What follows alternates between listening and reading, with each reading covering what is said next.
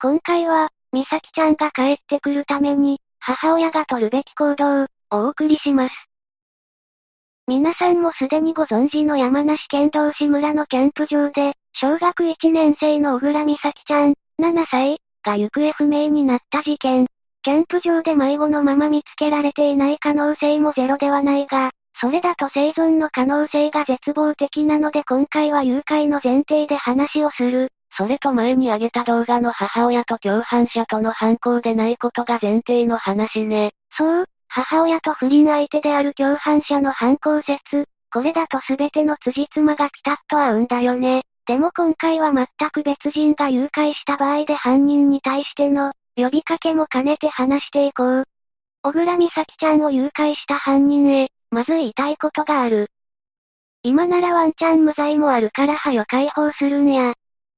これだけのことしといて無罪とかありえへんやろ。小学生でも、それくらいわかるわ。普通ならね。でも、未成年者に対する誘拐は申告罪なので、無事に美咲ちゃんを返せば、誘拐の罪では裁かれない可能性もある。わいせつ目的の誘拐の場合は、非申告罪になるが、もし仮にわいせつ目的であったとしても、美咲ちゃんの名誉を守るために、告訴しないイコールわいせつな行為をされていないの構図にすることも考えられる。だから早く解放するんだ。今なら後戻りできる。キャンプ場で異例の大規模捜索をして、見つからなかった時点で、小倉智子さんが取るべきだった行動。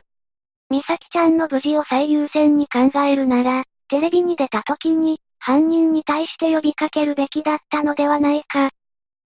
無事に返せば告訴しない、と、どうすればいいのかわからなくなって殺害してしまうのが、一番最悪の事態なので、犯人に、今なら後戻りができるということを伝えたい。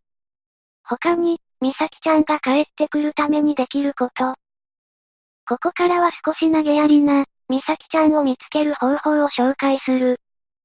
ここまでキャンプ場を探しても見つからない、連れ去られた痕跡や犯人像も浮かんでこない。ならばここは、あえて探さないのが正解。は。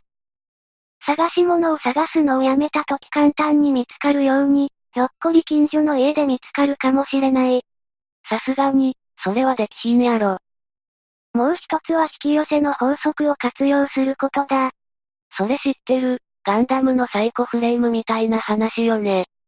確かに、人の意志が集まってアクシズを地球圏から逸らさせたけど、逆襲のシャアがわかる人、そんなにいないよ。それに、お前小学生じゃねえのか。